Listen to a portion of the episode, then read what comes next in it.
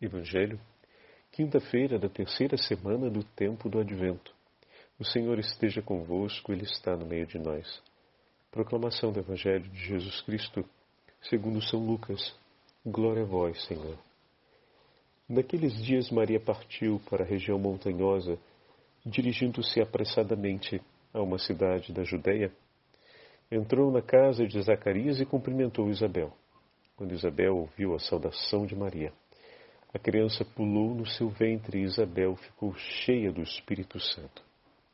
Com um grande grito exclamou: Bendita és tu entre as mulheres e bendito é o fruto do teu ventre.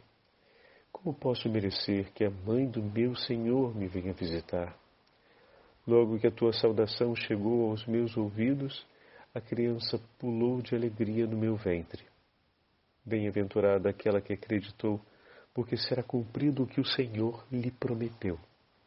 Palavra da salvação. Glória a vós, Senhor.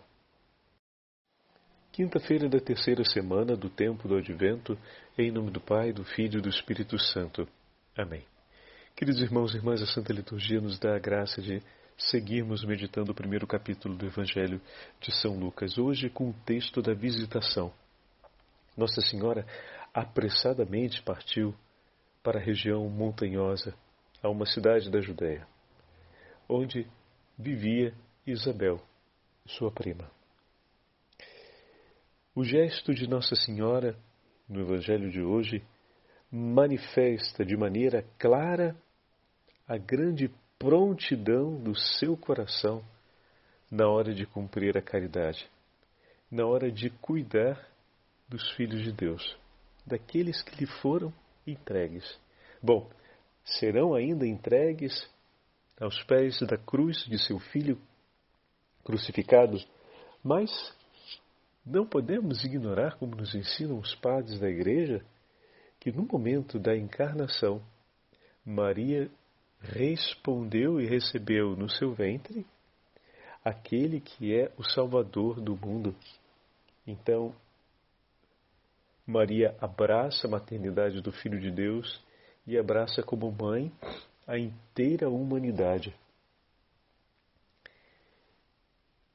Quando o arcanjo Gabriel anuncia à Virgem Maria a respeito do nascimento de Jesus, também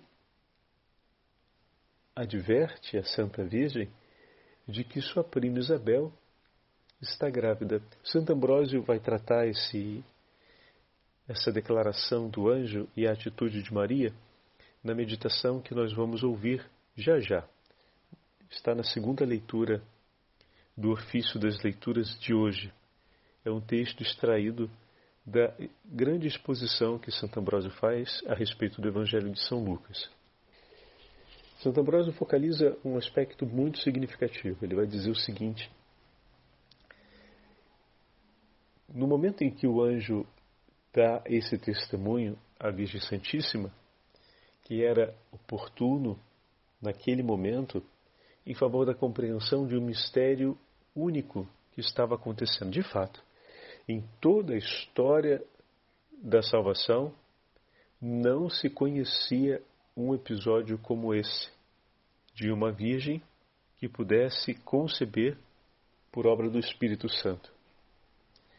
Então, a própria questão que Nossa Senhora coloca diante do anjo é uma questão que, além de ser a sua entrega pessoal, né, que ela está entregando, como ontem falávamos, a própria condição dela, está colocando diante do anjo a própria condição dela, né, esperando que se instrua, porque ela já fez uma escolha e o Senhor já tomou para si essa escolha, mas ela espera no Senhor, então, que o Senhor possa instruí-la e o, o arcanjo fala da concepção virginal, confirmando que a escolha da entrega de vida ao Senhor, ou seja, da completa entrega de si ao Senhor, não vai ser tirado absolutamente nada.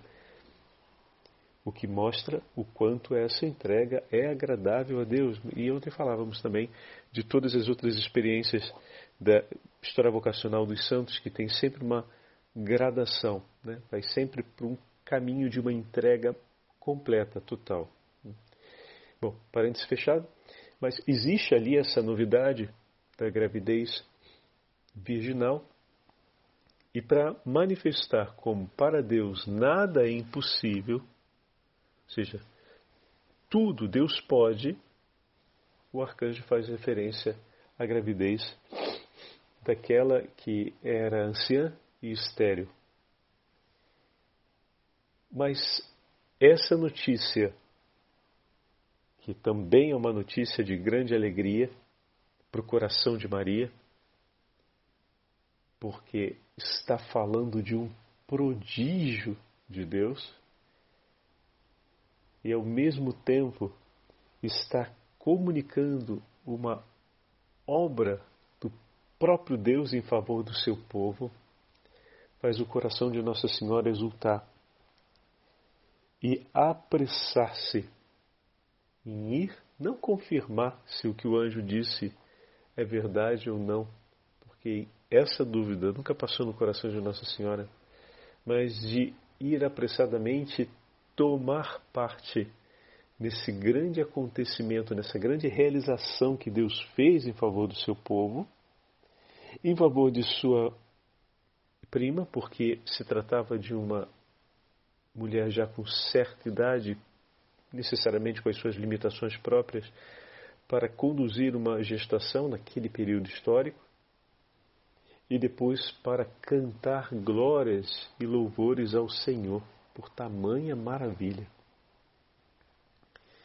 Então vejam como o coração de Maria Santíssima parte apressadamente ao encontro de Santa Isabel. E a saudação da Virgem faz tanto Isabel quanto João Batista se tornarem plenos do Espírito Santo. Quando líamos o anúncio de São Gabriel a Zacarias a respeito do nascimento de João Batista, o arcanjo disse de maneira clara que ele ficaria cheio do Espírito Santo ainda no ventre de sua mãe. E agora nós estamos vendo se cumprir essa palavra do anjo, a, a palavra do arcanjo, as Zacarias, na vinda de Nossa Senhora à casa deles. Veja, em menos de, vamos colocar assim, né? Em menos de um ano, só para largar os tempos, né? Nós temos o acontecimento daquelas promessas que o Senhor fez. De fato, meus irmãos, o Senhor que é sempre fiel, jamais nos abandona. O Senhor que é sempre fiel, cumpre tudo o que diz, porque Ele é onipotente. Bendito seja Deus por Maria ter tomado parte de maneira dócil e perfeita do acontecimento dessa promessa que Gabriel fez a, que São Gabriel fez a Zacarias. Bendito seja Deus que também São Zacarias, após uma estrada penitencial para recuperar o dom da fé, para revitalizar o dom da fé, também toma parte nessa alegria, no cumprimento dessa promessa. Tanto aquela que perfeitamente tudo guardou do Senhor, cumpre, ou melhor, toma parte na realização da vontade de Deus, quanto aquele que teve o seu momento de fragilidade, o seu momento de dúvida, mas que Deus lhe pôs o socorro, o remédio necessário, e ele, valendo-se dessa medicina, desse remédio, consegue alcançar outra vez o vigor na fé necessário para a comunhão com Deus e toma parte no acontecimento. Isso é uma palavra de muita esperança. E mais uma terceira palavra de muita esperança aquela que é forte e vigorosa na fé, veio em socorro, tomou parte do cumprimento daquela profecia do arcanjo, pois foi pelas palavras de Maria que o Espírito Santo veio em plenitude sobre Isabel e sobre João Batista, ela veio em socorro. Apressadamente Maria se move, e nós poderíamos aqui dizer ou melhor, e, dizemos, e dissemos as três, três possíveis motivações né, do coração da Virgem Maria, assistir Isabel na sua necessidade, essa é, é, é a menor, tomar parte na obra do Senhor, ou seja, cantar os louvores do Senhor, né, sobre essa grande verdade e celebrar, como filha de Sião, o acontecimento de Deus. Então, estar em comunhão com aquele acontecimento, as três realidades, com grandezas diferentes, mas com significados únicos. Né? A participação objetiva na caridade, a participação no canto de louvor do povo de Deus e a celebração do evento de Deus acontecendo no seio do seu povo, que era estar junto com Isabel naquele momento e João Batista. Então, apressadamente, aquela que em nada vacilou na fé, vem em socorro daquele que, frágil na fé, recebeu a promessa mas não soube esperar. Aquela que sempre esperou se apressa por estar junto daquele que não soube esperar no Senhor e vacilou na fé, a fim de que a promessa de Deus se cumpra na participação de ambos. Na participação de ambos. E a proximidade da Virgem Santíssima a Santa Isabel não era uma coisa não tinha sido professado isso pelo anjo, não estava na profecia do anjo, mas foi exatamente pela presença da Virgem Maria que se cumpriu o que Deus prometeu em favor de João Batista. E declarou a Zacarias: se cumpriu assim, porque se cumpriu pela presença, pelo testemunho daquela que foi vigorosa na fé. Veja quanto maior o nosso vigor na fé, mais tomamos parte nos eventos de Deus. Como é bonito perceber que o Senhor realiza sempre a sua vontade, mas quer realizar contigo participando, meu irmão. Ele quer realizar com a tua participação. Com a tua participação. É o desejo do Senhor. Peça nesse caminho do Natal que ele revigore com força, com ousadia sua fé. Peça a ele, dai-me, Senhor, a graça de participar sempre intensamente no cumprimento dos teus planos e da tua vontade. Eu me entrego a ti e te peço, revigora a minha fé, para que nas suas mãos eu seja instrumento no acontecimento, na realização da sua soberana vontade. Vamos agora ouvir esse trecho dos escritos de Santo Ambrósio, que diz assim: O anjo anunciara à Virgem Maria coisas misteriosas e únicas. Para fortalecer sua fé com o exemplo, anunciou-lhe a maternidade de uma mulher idosa e estéril como prova de que é possível a Deus tudo o que Ele quer. Logo ao ouvir a notícia, Maria dirigiu-se às montanhas, não para não por falta de fé na profecia ou falta de confiança na mensagem do arcanjo, nem por duvidar do exemplo dado, mas guiada pela felicidade de ver cumprida a promessa levada pela vontade de prestar um serviço, movida pelo impulso interior de sua grande alegria como filha de Israel. Pronto. E aqui estamos as três, né? viu? Nós falamos disso já. Já plena de Deus, aonde ir depressa, senão às alturas? Olha que delicado. A graça do Espírito Santo ignora a lentidão manifestam-se imediatamente os benefícios da chegada de Maria e da presença do Senhor. Pois, quando Isabel ouviu a saudação de Maria, a criança exultou no seu ventre e Isabel ficou cheia do Espírito Santo. Cumpriu-se a promessa, né? Que foi feita. Notai como cada palavra está escolhida com perfeita precisão e propriedade. Isabel foi a primeira a ouvir a voz. Porém, João Batista foi o primeiro a pressentir a graça. Essa relação que Santo Ambrósio faz entre a mãe e o filho, com a chegada de Nosso Senhor no ventre de Nossa Senhora, é algo para termos sempre na recordação dos nossos ouvidos e do nosso coração.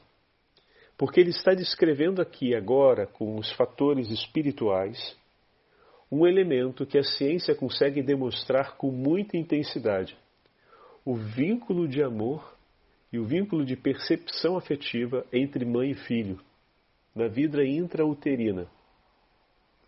Então, se a criança consegue advertir o efeito de uma emoção no ventre de sua mãe, no primeiro momento em que acontece o estímulo, o passo extraordinário que faz Santo Ambrósio é dizer: e por que não pode advertir também os bens espirituais?